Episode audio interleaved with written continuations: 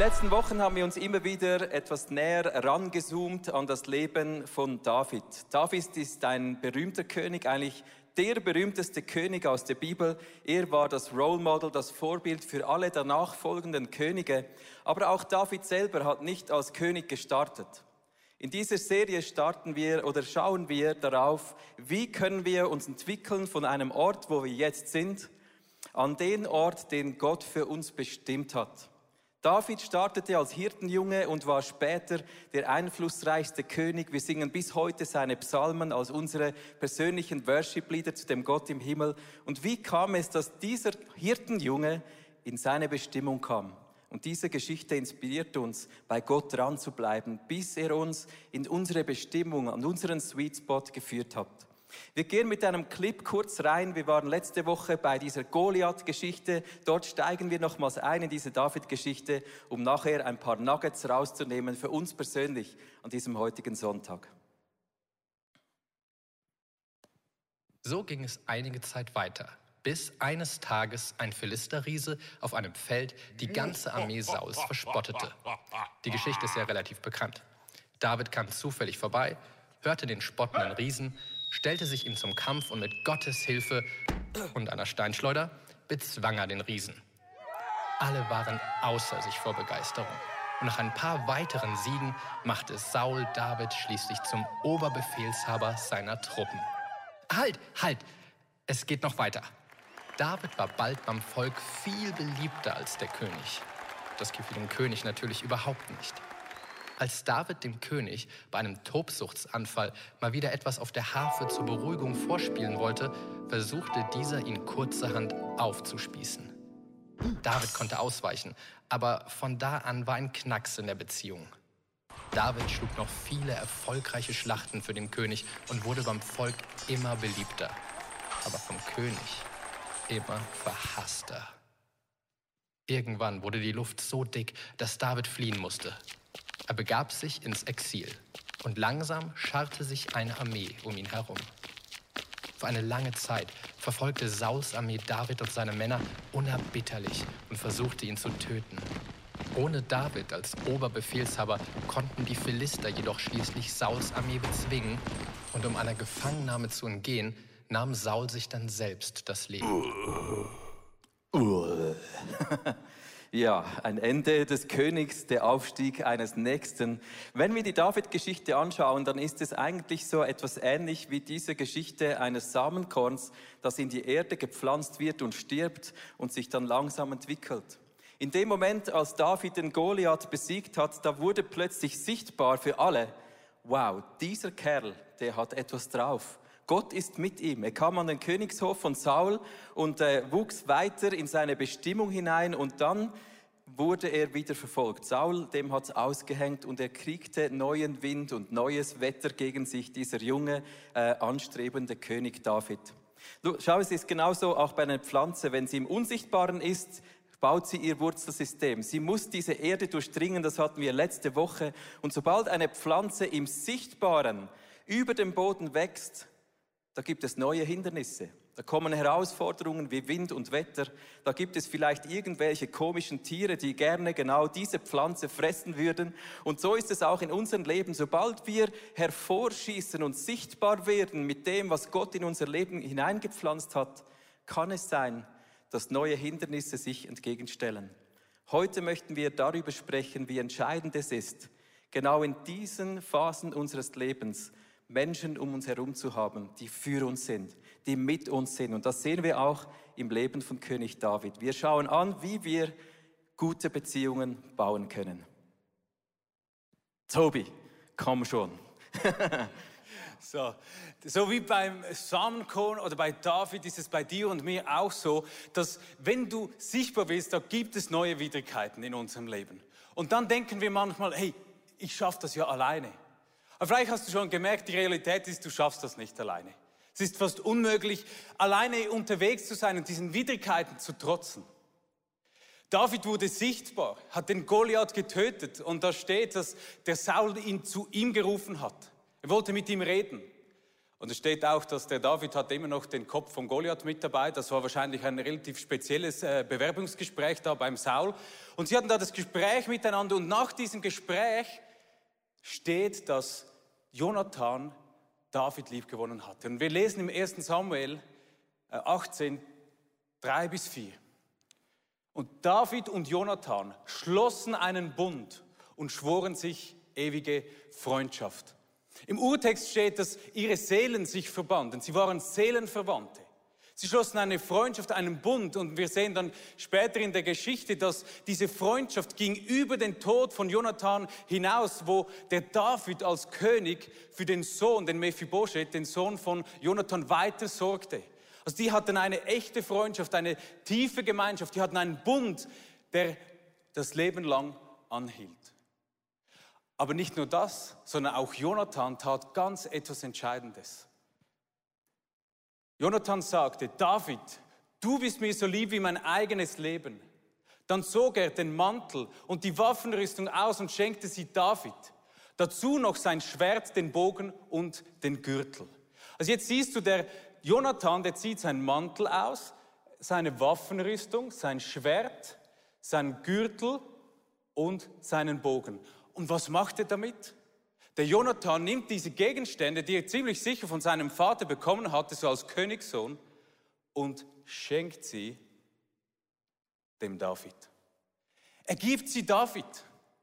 Und mit dem, dass Jonathan diese Dinge dem David schenkt, sagt er, hey, ich bin eigentlich der rechtmäßige Nachkomme von meinem Vater Saul.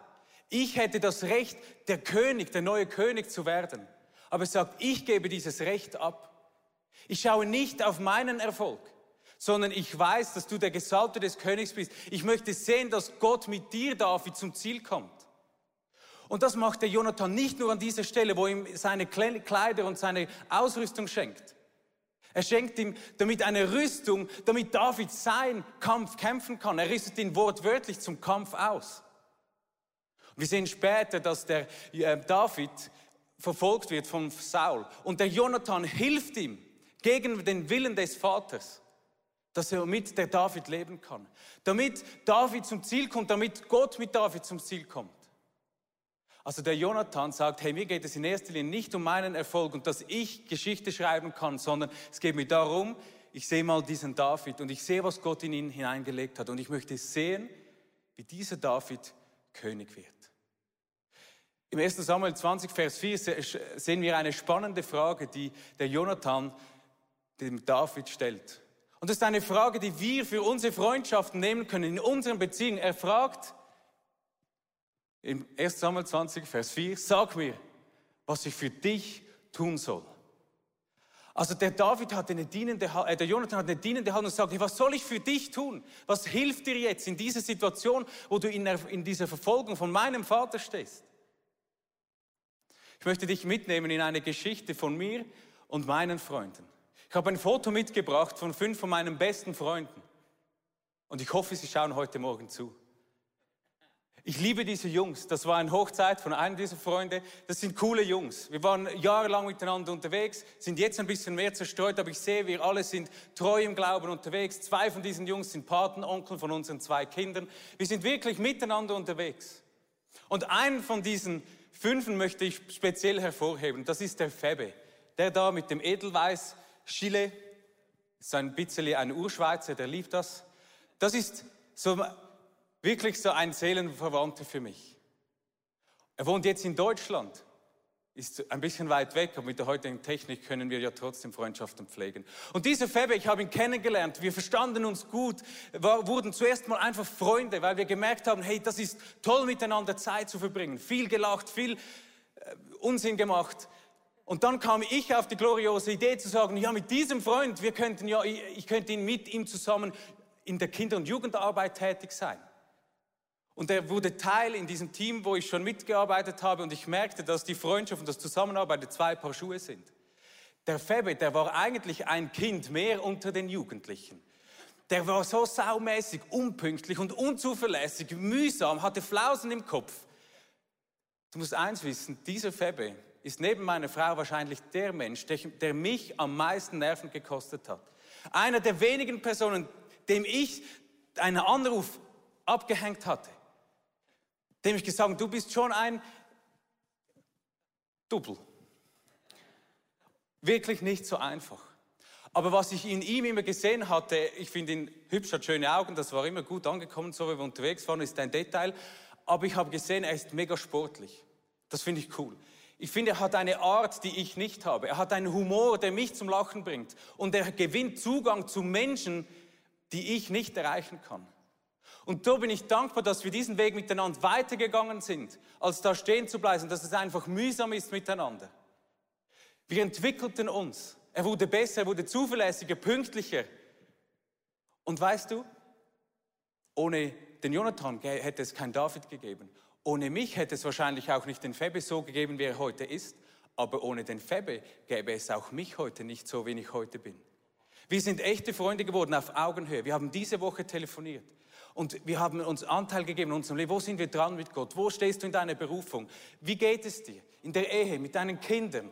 Wie geht es? Wir sind Freunde geworden. Und ich bin so dankbar, dass ich diesen Febe in meinem Leben haben kann wo wir den Blick auch mal auf den anderen richten, als nur bei uns selbst zu bleiben. Und ich wünsche mir, dass du und ich, dass wir wieder beginnen, Freundschaften zu pflegen, wo wir das Potenzial im Gegenüber sehen. Sehen, was, was sehe ich da? Okay, das Optische ist mal das eine, aber ich sehe, der kann das gut, da ist er wahnsinnig stark, sie ist da, das kann sie unglaublich gut, besser als ich, das Potenzial zu sehen. Und dann anzufangen, hey, ich fange an, mein Freund, mein Umfeld anzufeuern, zu sagen, hey, ich möchte sehen, dass du Erfolg hast. Hey, bleib dran, ich bin stolz auf dich. Du bist gut, wie du bist. Steh zu deiner Berufung. Und dass wir da eine dienende Haltung einnehmen, wie es die Bibel sagt, achte den anderen höher als dich selbst, zu sagen, hey, ich mit dem, was ich habe und ich kann, kann ich meinem Freund dienen. Sagen, hey, ich diene dir mit dem, wer ich bin. Und dann werden sich Erfolge einstellen in deinem Leben. Du wirst Erfolge sehen in deinem Leben, aber auch Erfolge sehen im Leben deines Gegenübers, in deinen Beziehungen. Und dann nicht eifersüchtig zu werden, zu sagen, und jetzt feiern wir diese Erfolge gemeinsam. Wir wollen, ich, ich freue mich, dass du Erfolg hast. Ich freue mich darüber. Und schlussendlich geht es darum, dass wir als Freunde einander helfen, dem Ruf Gottes für das Leben des anderen zu folgen einander zu ermutigen, zu sagen, hey, wo stehst du mit Jesus? Ich möchte sehen, dass du deine Berufung findest und vollendest. Und das kannst du an jedem Ort in deiner Beziehung, egal ob das deine Familie, dein Arbeitsumfeld, deine Freundschaften in der Kirche ist. Und diesen Punkt nimmt uns Sarah mit hinein.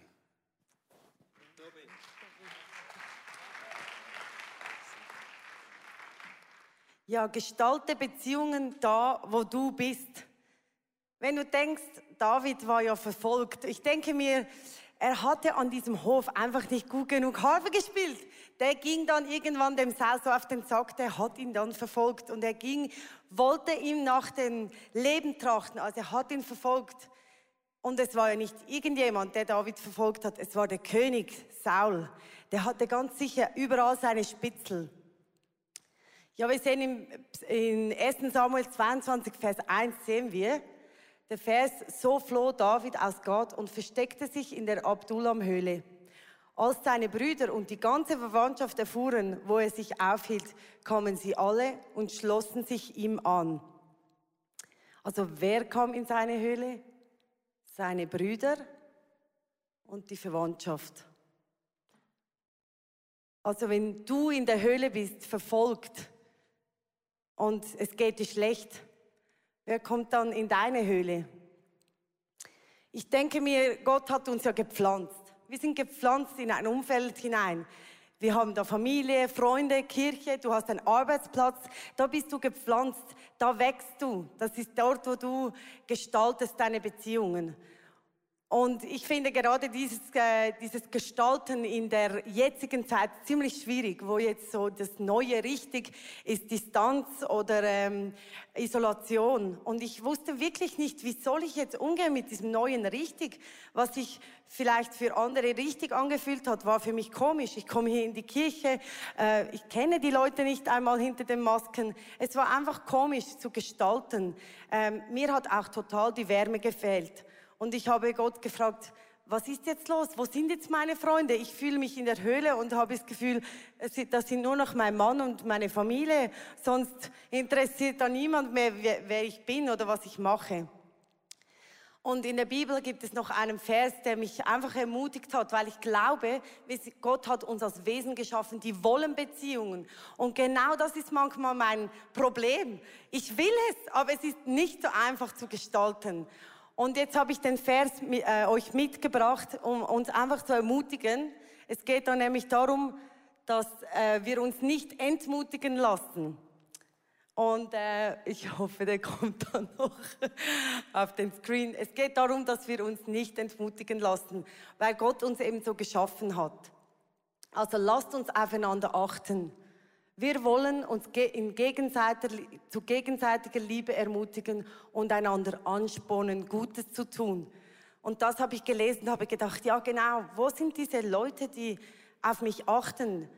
Und dann kam in den Sinn, hey, du pflegst ja einmal die Woche mit Frauen Beziehungen, die, mit denen du unterwegs bist, mit denen du den Glauben teilst. Und mit meiner Frauengruppe gingen wir dann ins Wochenende und haben das so geplant. Vor zwei Wochen, Wochen waren wir im Walsertal in der Schweiz und es ging genau darum, wir wollten uns zusammentun, einander ermutigen und, und, und stärken, Gutes zu tun. Es war so ein, ein erfrischendes Erlebnis und wir haben miteinander auf Gott gehört. Ich habe dir jetzt eine Geschichte mitgebracht von einer unserer Frauen, die jetzt äh, erzählt. Mein Name ist Iris. Seit Ende April fühle ich mich zunehmend depressiv verstimmt. Ich bin immer müde körperlich. Und wenn ich nach Hause kam von der Arbeit, war ich nur noch K.O., fühlte mich gestresst von jedem und allem und war einfach total überfordert. Ich wusste ehrlich gesagt nicht, wie soll das jetzt noch weitergehen. Dann hatten wir vor zwei Wochen das Small Group Weekend und ich habe mir vorher gerade noch einen Hexenschuss eingefangen, bin aber trotzdem gegangen. Ich habe einfach gemerkt, wie gut mir die Gemeinschaft tut mit den Frauen. Ich fühlte mich sehr geborgen. Wir konnten lachen und weinen zusammen, sind wandern gegangen und haben fein gegessen. Und dann haben wir zusammen gebetet. Und ich habe gemerkt, dass etwas passiert ist mit mir. Ich bekam wieder neue Kraft. Ich konnte wieder Freude empfinden. Die Depression war wie weggeblasen. Ich bin Gott und den Frauen so dankbar. Ich kann auch wieder in der Bibel lesen und mich füllen und volllaufen lassen vom Heiligen Geist. Ich muss einfach sagen, Gemeinschaft ist wirklich heilsam. Wow. Ja. Ich glaube, das ist genau das, was Gott will. Er will, dass wir heil werden in der Gemeinschaft. Und es war so ermutigend. Du denkst es nicht, aber am Montag habe ich mich äh, im Garten verletzt im Auge. Mir ist so ein Oleander, wenn du das kennst, Blatt in das Auge gestochen und ich musste wirklich, ich hatte solche Schmerzen und ich habe gedacht, genau das sind diese blöden Herausforderungen, wenn wir uns ausstrecken nach dem, was Gott möchte, dann kommt irgendwie auch immer wieder der Teufel und will uns runter, runter machen und uns fertig machen. Und auch in dieser Zeit. Und ähm, ich war dann zu Hause. Ich hatte wirklich so einen Druckverband auf dem Auge. Das andere Auge war auch so ein bisschen zu. Und ich habe gedacht, das ist jetzt unglaublich. Jetzt hatten wir so ein starkes Wochenende und wir hatten so viel Gemeinschaft und jetzt passiert mir das.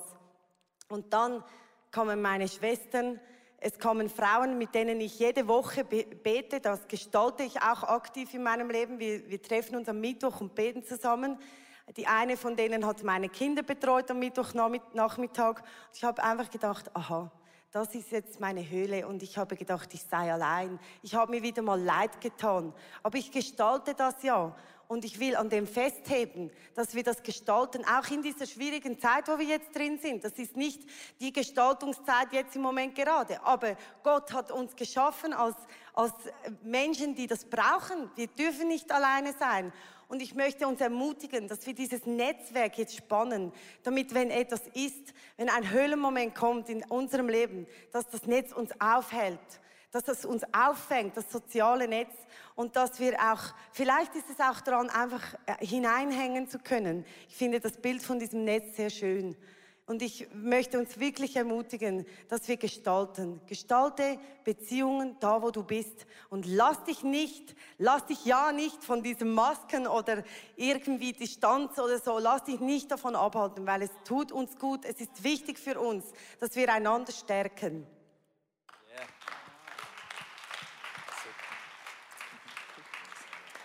Yeah. Sie hat wirklich traurig ins, in die, aus der Wäsche geschaut mit diesem geschwollenen Auge. Ja, hey, Beziehungen sind so entscheidend. Ich möchte über den letzten Punkt sprechen. Überwinde deinen Schmerz. Und ich spreche jetzt nicht über den Augenschmerz, den körperlichen, sondern über den Beziehungsschmerz. Wir alle kennen das. Vielleicht hörst du zu und denkst, ja, der Tobi, der hat sogar in Deutschland Freunde. Ich wünschte, mich hätte hier Freunde. Vielleicht denkst du, ich komme aus einer zerbrochenen Ehe. Ich habe Verletzungen in meinem Leben abgekriegt von Menschen und ich weiß nicht, ob und wie ich überhaupt jemals wieder Freundschaft leben kann. Ich möchte dich zurücknehmen in das Leben von David. Sarah hat hier den ersten Teil gelesen aus 1 Samuel 22. Er wurde in seiner Höhle unterstützt von seinen Brüdern und von seinen Verwandten. Ich möchte mit dir weiterlesen. Bald scharten sich noch andere um ihn. Menschen, die sich in einer ausweglosen Lage befanden, die Schulden hatten oder verbittert waren. Schließlich war es eine Gruppe von etwa 400 Mann und David wurde ihr Anführer. Wie begeisternd ist diese Truppe oder die hier sich zu David gesellt. Was für geniale Kerle, Männer und Frauen, die waren in auswegloser Lage. Wow, das sind die Leute, die du brauchst, um gegen einen König anzutreten. Menschen, die Schulden hatten, ja, die finanzieren deinen Aufstand gegen den König. Und da waren noch die verbitterten Leute, die dir zusprechen, lass dich nicht verbittern, wenn der König dich verfolgt und als einen Verräter hinstellt. Wir sind auch nicht verbittert, oder? Genau das Gegenteil. Kennst du diese Situation, wenn du in Wind und Wetter gerätst in deinem Leben, dann kommen diejenigen, wie Sarah erzählt hat, die kennen dein Herz. Das war auch bei David so. Seine Familie, die liebten ihn und die wussten, egal was Saul behauptet, wir wissen, wer dieser David ist. Die andere Gruppe, die sich ab und zu dann zu uns gesellt, wenn wir in Wind und Wetter geraten, wenn wir verletzt und bitter sind, sind die Leute, die unseren Ruf kennen. Die sehen, ah, der ist ja auch verletzt ah, die ist ja auch verbittert. Der David ist einer von uns und deshalb kamen sie in Scharen und die haben gerochen, die Revolution, den Aufstand und sie dachten, wenn wir uns zu David gesellen, dann sind wir diese 400, the 400, wir werden das Königreich auf den Kopf stellen. Wir ergreifen die Macht. In Bitterkeit und Wut werden wir Rache nehmen. Die Frage in der Verbitterung und Verletzung und Täuschung ist, wer übernimmt die Führung? Was in deinem Herzen kriegt die Stimme? Hier in dieser Runde der 400 war es irgendwann klar, David wurde ihr Anführer. Und wir wissen, Gott sagt über David, er ist ein Mann nach meinem Herzen. David steht in dieser Situation vorbildlich oder prophetisch, möchte ich sagen, für Jesus Christus. Jesus scharte die Menschen um sich, die Verletzung, Bitterkeit, Schuld auf sich geladen haben. Und er begann diese Leute anzuleiten, seine engsten Jünger, damit sie Einfluss haben bis zum heutigen Tag und bis in alle Ewigkeit, die Welt auf den Kopf zu stellen, nicht in Bitterkeit und Verletzung, sondern in Heilung, Wiederherstellung, Vergebung und Versöhnung. Das ist die Armee, die Gott sammelt, das sind wir Christen. David steht in dieser Situation prophetisch für die Church. Er ist umgeben von bitteren, verletzten, enttäuschten Menschen. Das sind wir auch. Ganz ehrlich, das sind wir alle auch. Die Frage ist, was in unserem Herzen die Stimme kriegt. Wenn wir das auf dieses Bild der Pflanze übertragen, wenn eine Pflanze den Kopf hochstreckt, wenn du in deinem Leben dich zeigst, dann werden Menschen dich enttäuschen. Die Frage ist, darf Bitterkeit und Enttäuschung bis in deine Wurzeln hinein dein Leben verbittern. Wir kennen diese Negativspirale. Wir werden verletzt. Du siehst das eingeblendet. Wir werden enttäuscht. Da kommen Forderungen an uns, die uns stressen. Da kommt Schuldzuweisung an unser Herz. Die Frage ist, wenn das hier oben geschieht, durch Einfluss, durch Menschen in deinem Umfeld, darf es sein, dass diese Worte, diese Enttäuschung, diese Verfolgung, diese Manipulation, Missbrauch bis in deine Wurzeln deines Lebenssystems hinunterkommt und dein Leben verbittert. Im Sprüche 4 lesen wir, achte auf dein Herz, denn aus deinem Herzen entspringt das Leben. Was kommt zum Zug in unserem Leben, wenn Bitterkeit da ist, wenn wir enttäuscht werden? Eine meiner so Enttäuschungen, die mich immer wieder verletzt hat in den letzten Jahren, das war dann, wenn Menschen nicht mein Herz interessiert hat, sondern wenn Menschen meinen Ruf ähm, hervorgehoben haben. Leute, die sagten, ja gut, dich muss ich ja eigentlich gar nicht fragen. Du bist ja ein Pastor im ICF. Und das habe ich immer wieder erlebt in Diskussionen, dass Leute mich zur Seite schoben, bevor ich etwas sagen wollte. Äh, äh, da, da, ja, bei dir wissen wir eh, was du denkst. Das war mega enttäuschend für mich. Oder Leute, die sagen, ja, du bist eh in der Leiterschaft in der Church, wir wollen gar nicht hören, was du denkst, weil wir wissen ja schon, was du sagen möchtest. Es gab immer wieder so Momente, wo mich das enttäuscht hat, weil ich gemerkt habe, Leute interessiert nicht mein Herz, wer ich bin, wie ich denke, wie ich fühle, sondern sie sahen mich in meiner Rolle, in meinem Ruf. Und das hat mich enttäuscht. Und die Frage in diesen Momenten ist, darf das in mein Wurzelsystem hinuntergehen und plötzlich auch wieder prägen, welche Frucht oben aus meinem Leben kommt? Ich war immer wieder versucht, mich zurückzuziehen. Ja gut, wenn das eh niemanden interessiert. Ja gut, wenn der eh verletzt ist von mir, wenn da solche Forderungen kommen, ja dann ziehe ich mich zurück. Und dann kommt aus meiner Wurzel im Beziehungsleben nicht mehr Leben und Freude, sondern dann kommt aus meinem Leben Distanz, Isolation und ich ziehe mich zurück. Das ist nicht cool. Ich möchte dich einladen, schau dein Herz an. Was ist hier an Bitterkeit? Was ist hier an Verletzung? Und bring es zu Jesus. Weil wenn Jesus hier in der Wurzel heilt, dann können wir Frucht tragen in unserem Beziehungsleben, die gut tut im Umfeld unserer Menschen. Ich möchte einen zweiten Punkt machen. Wir sind nicht nur Opfer. Ich bin auch Täter. Ich bin immer auch ein Täter. Ich bin auch eine Person, die andere Menschen in meinem Verhalten, die denen an den Karren fahren. Und eine Frau, die ist bei uns im ICF Pastorin im 180 und die habe ich gefragt, erzähl doch kurz über meine Täterschaft. Hier ist sie.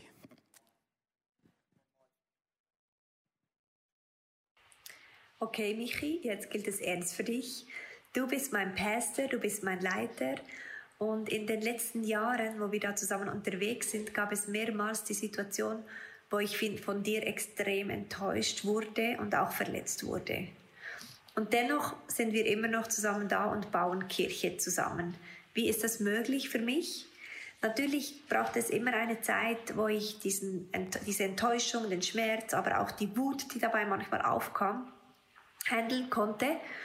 Und dann habe ich das Gespräch mit dir gesucht und wollte das mit dir klären. Und dann habe ich immer gewusst, ich will nicht da stehen bleiben. Ich will weitergehen, ich will vorwärts gehen und habe den Weg dann immer wieder weiter geschafft, auch mit dir zusammen. Das Vertrauen konnte wieder wachsen. Und für mich ist eigentlich in der Gemeinschaft etwas vom Wichtigsten genau das. Wir müssen nicht die perfekte Gemeinschaft leben, aber ich wünsche mir eine Gemeinschaft, wo wir echt und ehrlich miteinander sein können. Ja, so sieht es aus. Ich bin auch ein Täter. Wie wäre es, wenn wir den Hashtag MeToo nicht nur als Opfer haben, sondern wir uns jederzeit bewusst sind, MeToo. Ich bin auch ein Täter. Ich bin auch jemand, den anderen, der andere herausfordert. Und ich liebe die Art, wie Christa das bringt und damit möchten wir heute enden. Die Leute, die sich um David versammelt haben, die waren verletzt, verbittert und täuscht. Aber wir lesen am Ende Davids, an seines Lebens, dass diese Leute die Helden Davids wurden. Das waren die Leute, die am Schluss das Volk Israel befähigt haben. Die haben das Volk Israel promotet, wieder ein Volk Gottes zu werden. Das waren Helden Davids.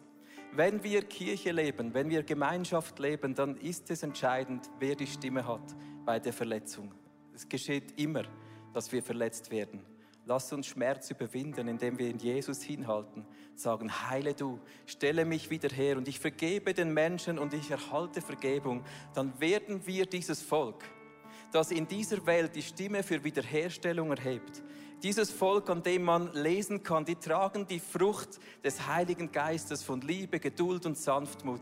Und dieses Volk sind wir, Brüder und Schwestern, heute Morgen. Wir dürfen in die Welt tragen, was Gott uns geschenkt hat.